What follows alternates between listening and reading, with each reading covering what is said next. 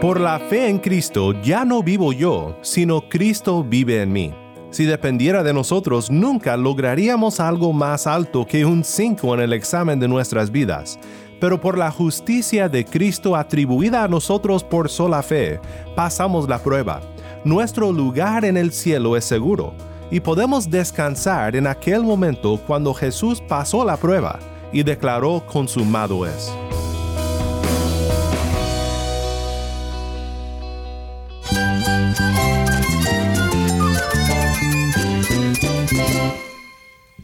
Cristo es mi todo. Cristo es el Rey del universo, es quien guía nuestras vidas. Él es grande y amoroso. Él es real. Solamente Jesucristo es nuestro Señor y Salvador.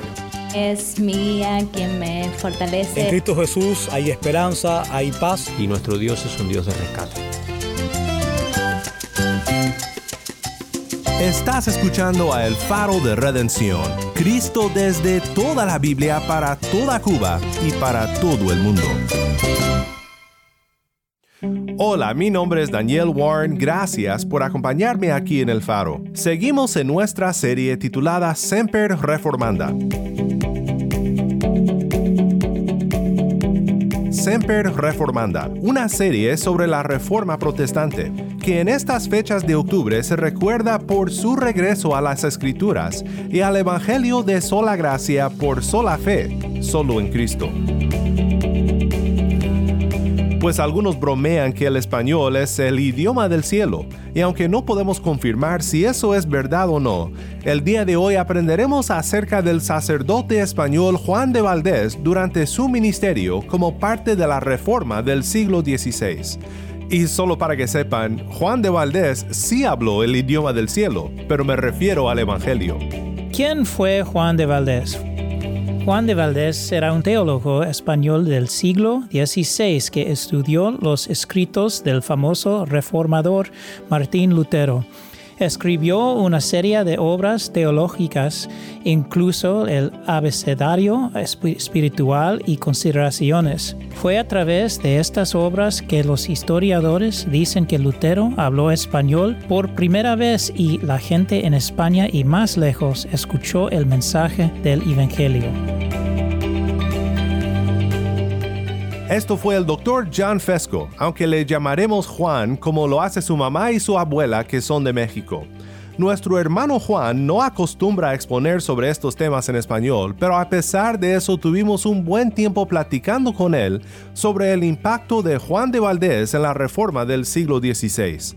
Quédate conmigo para oír más sobre este personaje tan fascinante pero poco recordado en estudios de la reforma protestante.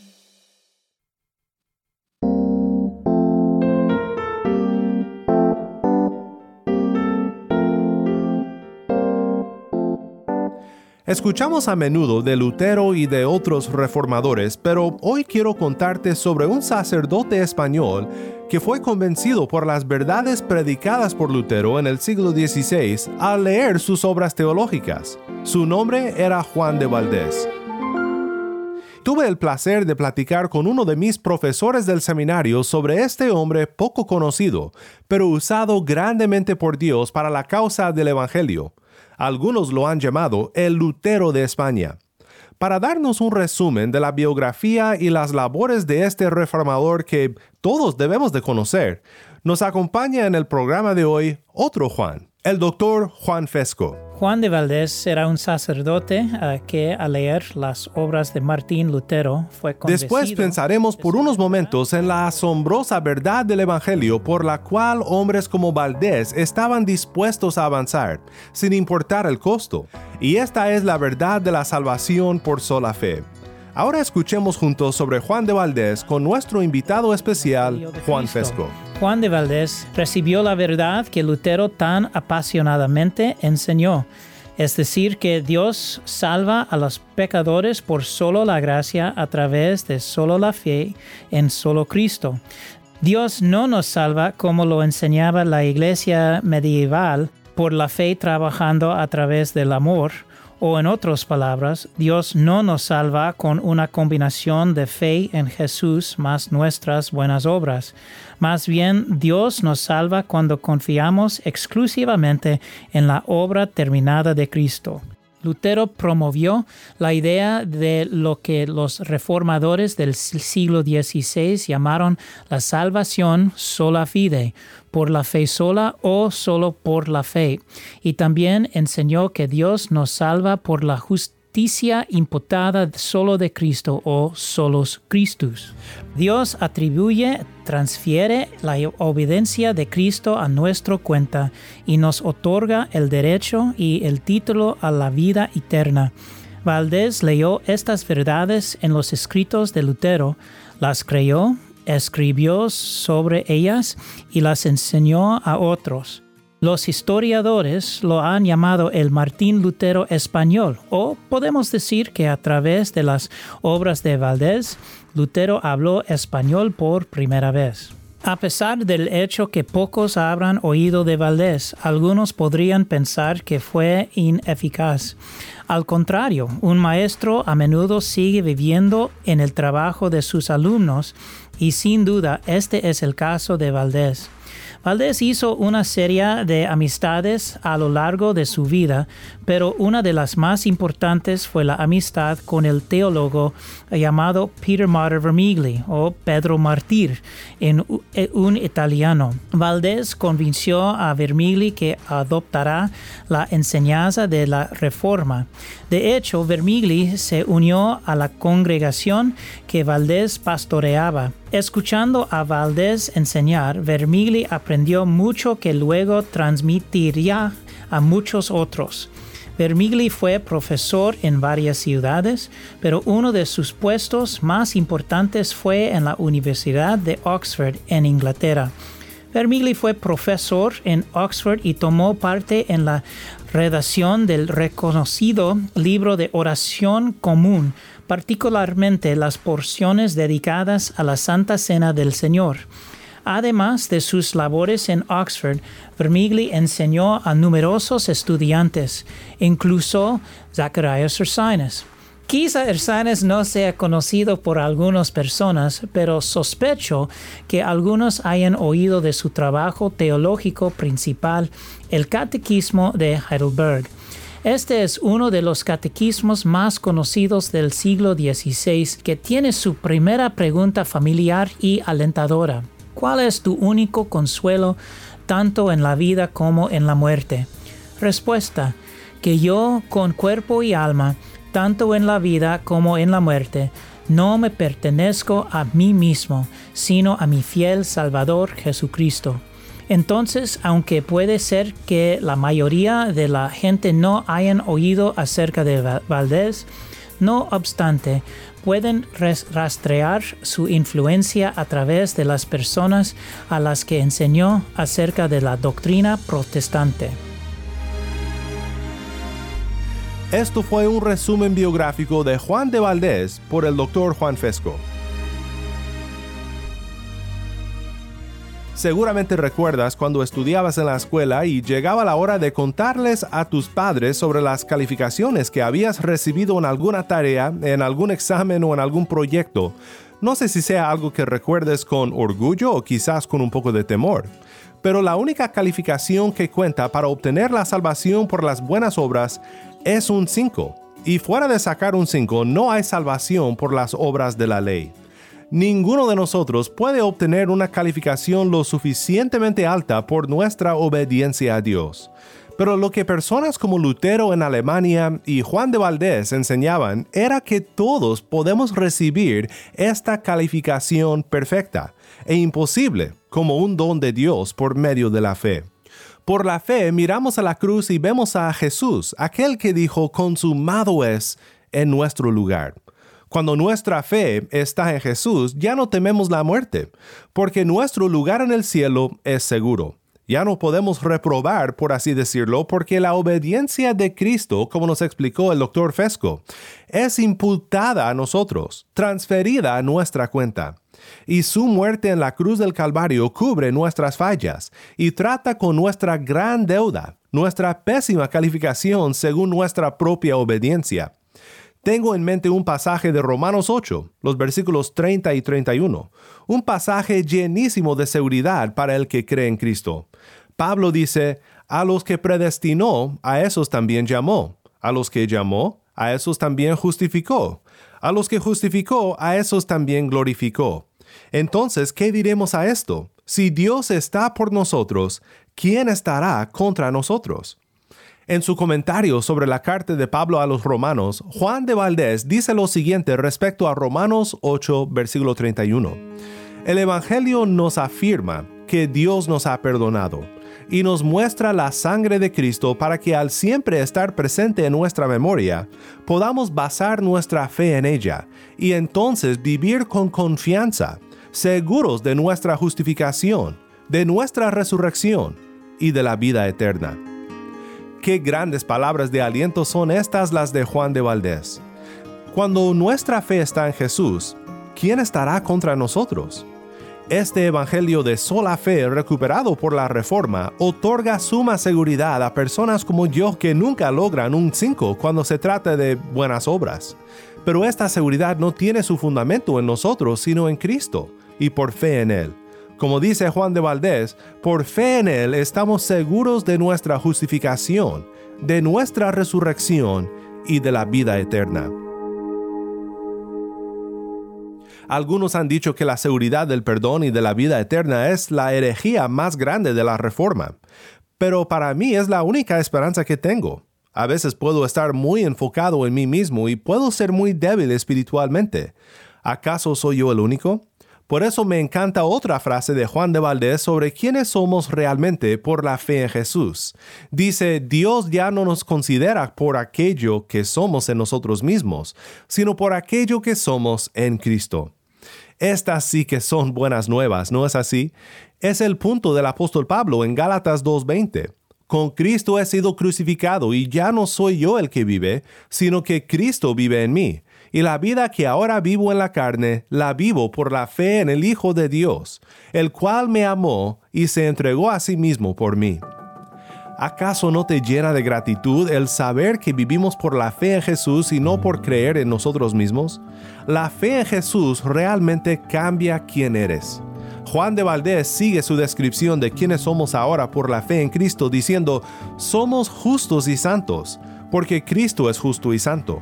Y a base de esta justicia y de esta santidad de Cristo, la cual es nuestra por la fe, Dios nos otorga vida eterna sin tener en cuenta en lo absoluto nuestras obras, para que no sean las obras el medio por el cual obtenemos el don de la vida eterna, sino la fe. Regresemos ahora con Juan Fesco para pensar juntos sobre por qué las verdades recobradas por personas como Juan de Valdés son tan importantes para los creyentes de nuestro día también. Estas verdades son tan importantes porque dentro del corazón de cada pecador está la esperanza de que de alguna manera podemos salvarnos a nosotros mismos. Esperamos que Dios nos mire con bondad. Esperamos que Dios no sea un juez estricto. Esperamos que de alguna manera podemos ganar el favor de Dios si solo hacemos suficientes buenas obras. Por supuesto, decimos que debemos de mirar a Cristo por fe, pero siempre tendemos a creer que tenemos que agregar algo a la obra de Cristo. Este fue un problema para la iglesia en Galacia y fue por eso que Pablo estaba tan molesto con ellos. Estaba preocupado porque los falsos maestros le dijeron a la iglesia que la fe en Cristo y la circuncisión eran necesarias para la salvación. Pero Pablo rechazó este mensaje como un evangelio falso y en cambio dijo en Galatas 3, uh, versículo 10 y siguiente, porque todos los que se basan en las obras de la ley están bajo maldición, pues está escrito,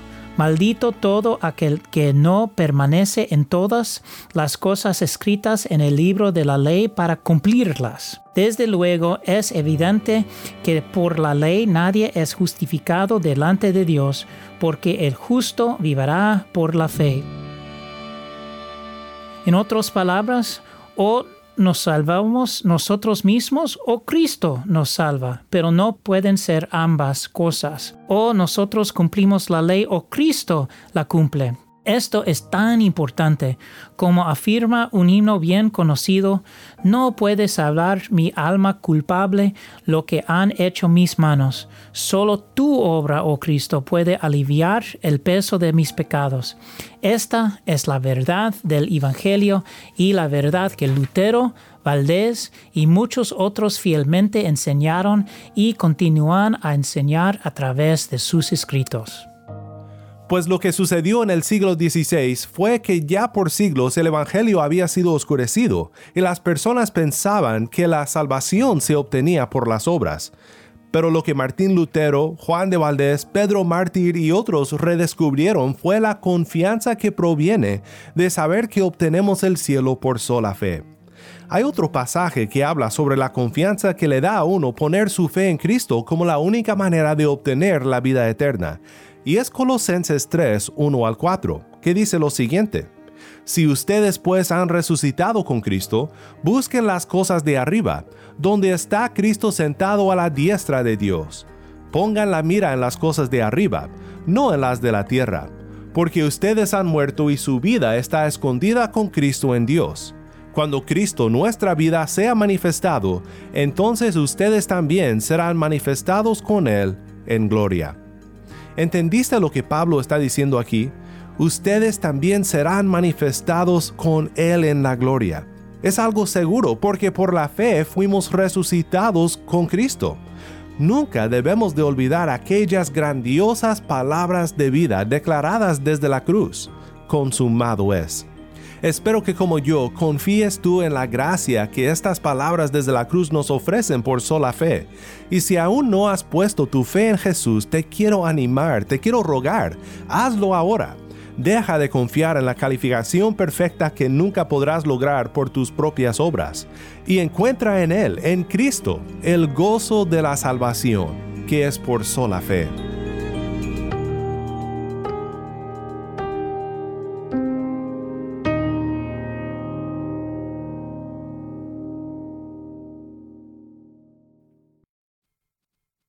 Fue una gran bendición hoy contar con la presencia del Dr. Juan Fesco y le agradecemos por contarnos la historia de Juan de Valdés.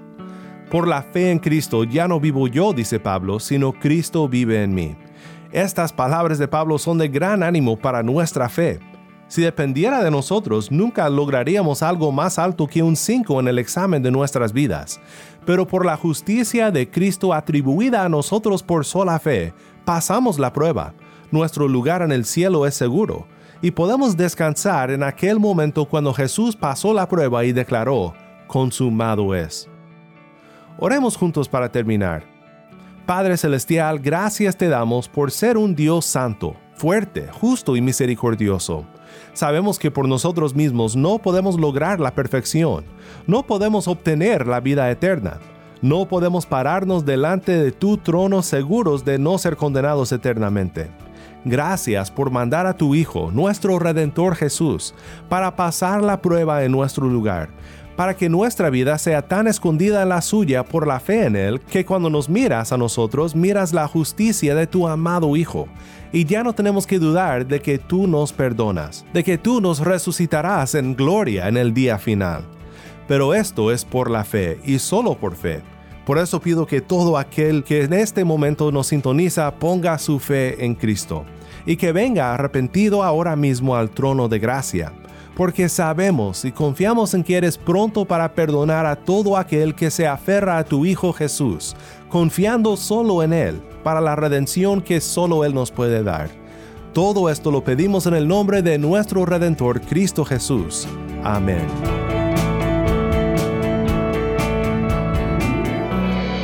El Faro de Redención como programa radial fue ideado para Cuba pero ha crecido a un nivel global y si estás en sintonía fuera de Cuba, te agradezco por pasar estos tiempos con nosotros estudiando temas que nos fortalecen en nuestro caminar cristiano. ¿Tienes una historia que contarnos sobre cómo el faro de redención está impactando tu vida? Mándanos un correo electrónico a ministerio Nuevamente nuestro correo electrónico ministerio arroba el faro de redención.org O si te es más fácil, puedes enviarnos un mensaje de voz en WhatsApp. Nuestro número es 1786-373-4880. Nuevamente nuestro número de WhatsApp 1786-373-4880. Y no olvides que también nos puedes seguir en las redes sociales, en Facebook, Instagram y Twitter. Solo busca el faro de redención. Allí encontrarás más contenido durante la semana para animarte en tu fe y para mantenerte informado sobre el ministerio de El Faro. Para más información sobre este ministerio y sobre cómo tú puedes formar parte de nuestra misión, visita nuestra página web elfaroderedención.org.